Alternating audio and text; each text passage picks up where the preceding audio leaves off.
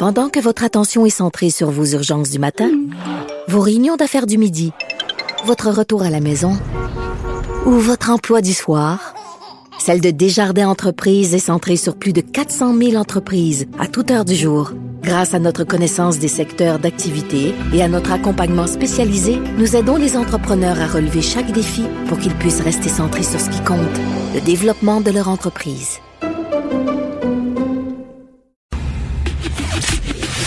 Le, commentaire de Mathieu Boccoté, dépensé pas comme les autres.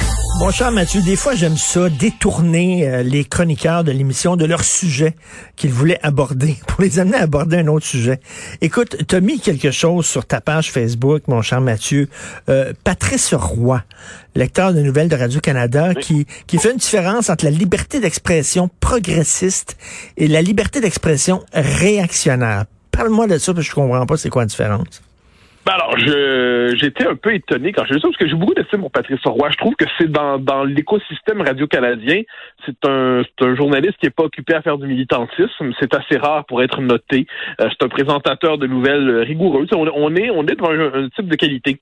Et là, il nous explique dans un tweet l'autre fois à propos d'une position de l'Université Laval, très bien une liberté, euh, la liberté oui, mais une liberté intelligente, pas réactionnaire, euh, une liberté bienveillante et ainsi de suite. Et là, je me Là, j'essaie de comprendre qu'est-ce que ça veut dire. Parce que, bon, premièrement, une liberté intelligente, mais pas réactionnaire. Bon, là, on va commencer à, on va défiler une série d'objections. Premièrement, qu'est-ce que, qu'est-ce qu'il entend par réactionnaire? Ça m'intéresse beaucoup. Parce que, premier élément possible, euh, réactionnaire, eh bien, c'est normalement une étiquette qu'on utilise que la gauche utilise pour disqualifier ses contradicteurs les plus résolus. Donc, on le voit, par exemple, euh, en son temps, Raymond Aron était traité de réactionnaire. Euh, aujourd'hui, euh, on le terme est utilisé pour euh, attaquer ceux qui critiquent la théorie du genre, l'immigration massive, le multiculturalisme, le mot réactionnaire, euh, la laïcité même. Donc la notion de mmh. réactionnaire sert à ça. Premier élément, donc qui est assez, euh, il nous dit, est-ce qu'on doit comprendre que ces courants-là doivent pas avoir accès à l'espace public? Je ne pense pas, mais je comprends. Mais qu'est-ce qu'il veut dire alors? Deuxième option, une liberté d'expression réactionnaire, une liberté réactionnaire, ça moi ça me fait penser à Marcuse. Herbert Marcuse qui disait la liberté, oui, la liberté d'expression, mais pas pour les postures qui vont contre l'émancipation. Donc là, qu'est-ce que ça veut dire ça? C'est-à-dire qui va contre l'émancipation. On le sait à l'époque ce que ça veut dire. C'est en gros, la gauche dit la liberté d'expression, c'est bon pour nous parce que nous, on en fait un usage légitime qui permet de désaliéner la population, mais ça ne doit pas permettre la reconduction des discours des, des structures de pouvoir bourgeoises. Aujourd'hui, on dirait raciste, sexiste, phobe, phobe, phobe et ainsi de suite. Mm-hmm. Donc la liberté d'expression, c'est pour ceux qui contestent l'aliénation. Est-ce que c'est ce que nous dit Patrice Roy? Si tel est le cas, je suis étonné. Troisième élément qui me semble assez important, euh, on dit une liberté d'expression intelligente, pas réactionnaire.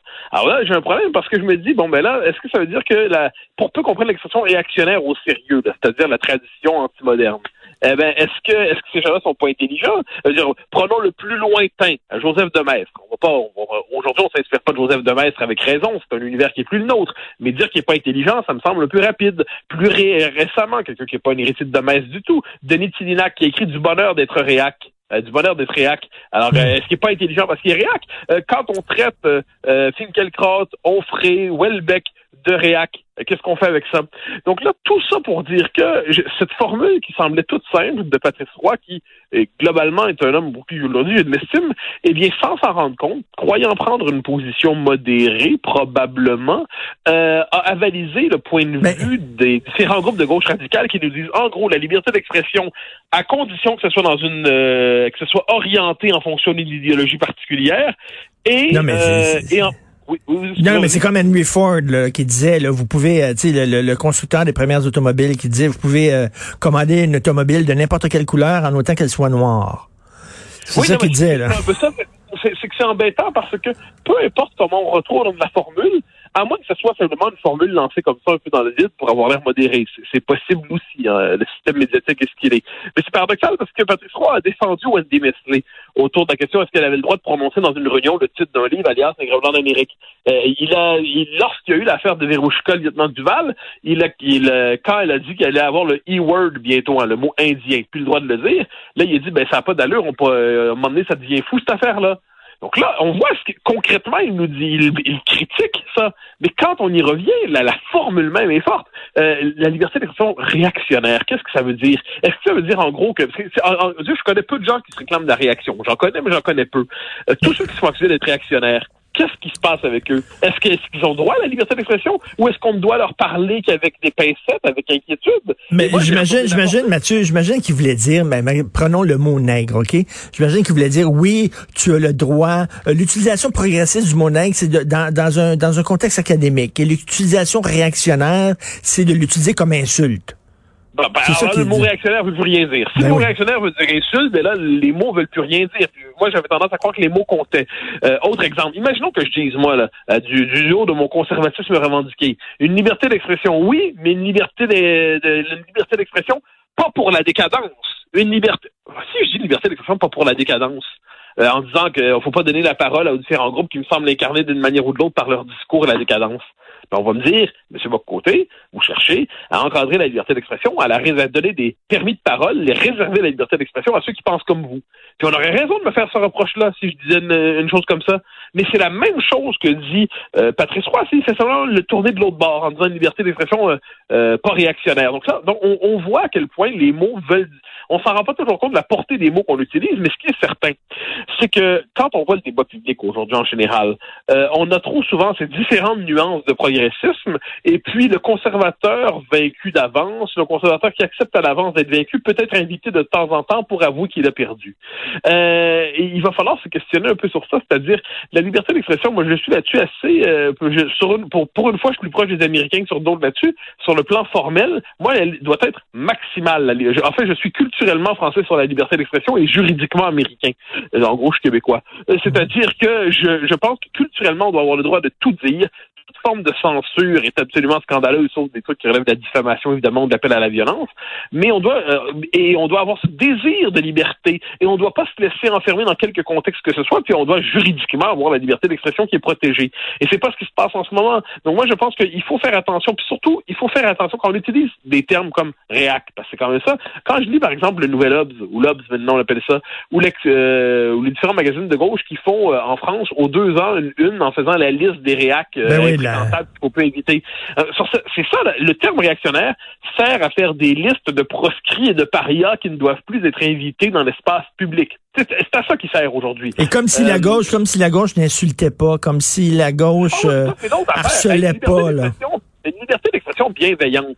Ben, je veux pas être, je veux pas être vexant, mais si euh, Patrice Roy croit que dans l'université, euh, les professeurs, euh, le, le, ou le, le, quand même le, le centre de, de, gravité à l'université ferait passer QS pour, pour un parti de droite, j'exagère, mais pas tant que ça. Euh, est-ce qu'ils sont bienveillants quand ils, ils, analysent des phénomènes qui ne leur plaisent pas? Euh, à force de voir du racisme, du sexisme, des phobies partout, est-ce qu'ils sont bienveillants lorsqu'ils sont dans cette logique d'inquisition? Euh, je ne pense pas. Et, et pourquoi quand on utilise le mot nègre, c'est épouvantable, mais fucking frog, ça, ça pense? Et on, ben, ou on peut on peut poser la question mais autrement. Pourquoi est-ce qu'on est absolument indigné euh, par ce qui est arrivé à George Floyd? On a avec raison d'être indigné, mais qu'on l'est modérément pour ne pas dire qu'on oublie quand ça arrive à Samuel Paty. Qu'est-ce qui, quels sont Moi, c'est toujours ça qui est intéressant. Quels sont les mécanismes invisibles dans notre esprit qui nous amènent à transformer un événement qui se passe aux États-Unis en phénomène mondial et une décapitation qui se passe en France en phénomène local où ils l'ont peut-être bien, ils l'ont peut-être bien cherché? Qu'est-ce qui se passe dans notre cerveau pour trier entre c'est ma grande question, entre le respectable et, et, et, Mathieu, et comment ça se fait que lorsque je parle d'islamiste, je dois mettre une parenthèse en disant tous les musulmans, ça, ça, il y, a des musulmans modérés, ça ne concerne pas tous les musulmans. Bon, et, on s'en parlait l'autre jour, et quand je dis suprémaciste blanc, je ne ressens pas le besoin de dire, ben vous savez, c'est pas tous les blancs qui sont suprémacistes et tout ça. J'ai pas besoin de faire cette mise en garde là, là, tu sais. Oui, et, ça, c'est, je pense que c'est pour ça qu'il y a un travail fondamental de, d'examen des critères à partir desquels se formule la, vie publique. Ça, je pense qu'à un moment donné, pourquoi ces interdits? Pourquoi, inversement, ces précautions euh, exagérées? Pourquoi cette mise en garde? Des, pourquoi il faut toujours se, se protéger quand on utilise certaines formules, pas d'autres? Pourquoi il est permis de c'est particulier. Pourquoi on peut vomir sans arrêt sur l'homme blanc, euh, le grand méchant homme blanc, le, salaud universel. et ça, on peut, mais euh, ça, c'est pas du racisme. Mais, euh, mais critiquer la notion même de racisme systémique, c'est du racisme. Pourquoi on peut vomir sur la couleur d'un homme euh, puis dire ah, vous, êtes un homme blanc, ça compte pas. Mais ça, c'est pas, pas du racisme. Ça, c'est simplement de la lucidité diversitaire. Alors là, il va falloir, je pense, et ça, c'est pour ça que c'est la grande. Évidemment, ce qui se passe à Ottawa n'est pas sans intérêt, même si c'est fou, même si c'est la politique, c'est la police de la pensée en culotte courte, c'est les, c'est les fatwas woke. Euh, mais devant cela, c'est que ça nous dit quand même, ça révèle des structures de pensée. On a vu depuis quelques jours, depuis une semaine, euh, des gens qui avaient d'abord dénoncé les phénomènes de censure, commencer les processions pénitentielles pour s'excuser d'avoir mal pensé d'abord. Ça, c'est magnifique. On voit des textes mmh sur différentes tribunes de gens qui nous disent j'ai d'abord mal pensé, mais je m'en excuse. Je me suis informé auprès des nouvelles autorités cléricales, c'est-à-dire les minorités autoproclamées. Ils m'ont informé, ils m'ont appris euh, ils m'en ont appris sur moi-même là à quel point j'étais euh, j'avais des biais puis tout ça. Puis là maintenant je suis réformé puis je pêcherai plus. Ça on voit ça des gens qui s'excusent d'avoir signé la lettre de soutien au professeur euh, de l'université d'Ottawa. Donc on est dans cette dans qu'est-ce qui fait en sorte qu'en l'espace d'une semaine, moi je, me suis amusé avec ça, c'est le cheminement. Qu'est-ce qui fait qu'on pensait une chose, en moins d'une semaine on a tellement cheminé vite qu'on sent le besoin de dire qu'on pense plus à la même affaire, sinon le besoin de demeurer dans l'empire du bien, dans le camp des fréquentables, dans l'empire des gentils. Et ça c'est c'est la c'est la, c'est la légitimité qui compose l'espace public qu'on doit analyser à travers ça. Et ça nous dit qu'est-ce qui fait qu'à un moment donné, on, on devient, parce qu'on l'a vu beaucoup ça dans le débat sur la liberté d'expression, on a des, des gens qui disent oh là là oui c'est une cause noble mais faut pas que la droite identitaire entre guillemets s'en empare. Ben faut pas que les et là on leur dit premièrement pourriez-vous définir votre concept de droite identitaire? C'est intéressant. Deuxièmement mettons qu'on a raison depuis 20 ans sur ce sujet-là puis soudainement vous venez de vous réveiller hein, temps de trois chroniques avant de vous excuser à quatrième. Eh ben si c'est pas grave que vous rejoigniez notre cause, mais ayez pas le culot de nous dire que finalement c'est légitime parce que vous l'avez vu enfin, ben parce qu'avant ça, nous, on l'avait vu pour des mauvais critères. C'est comme quand le monde découvre en 2018 ou en 2017, je me, si je me souviens bien, qu'il y a le phénomène de l'islamisation des banlieues en France.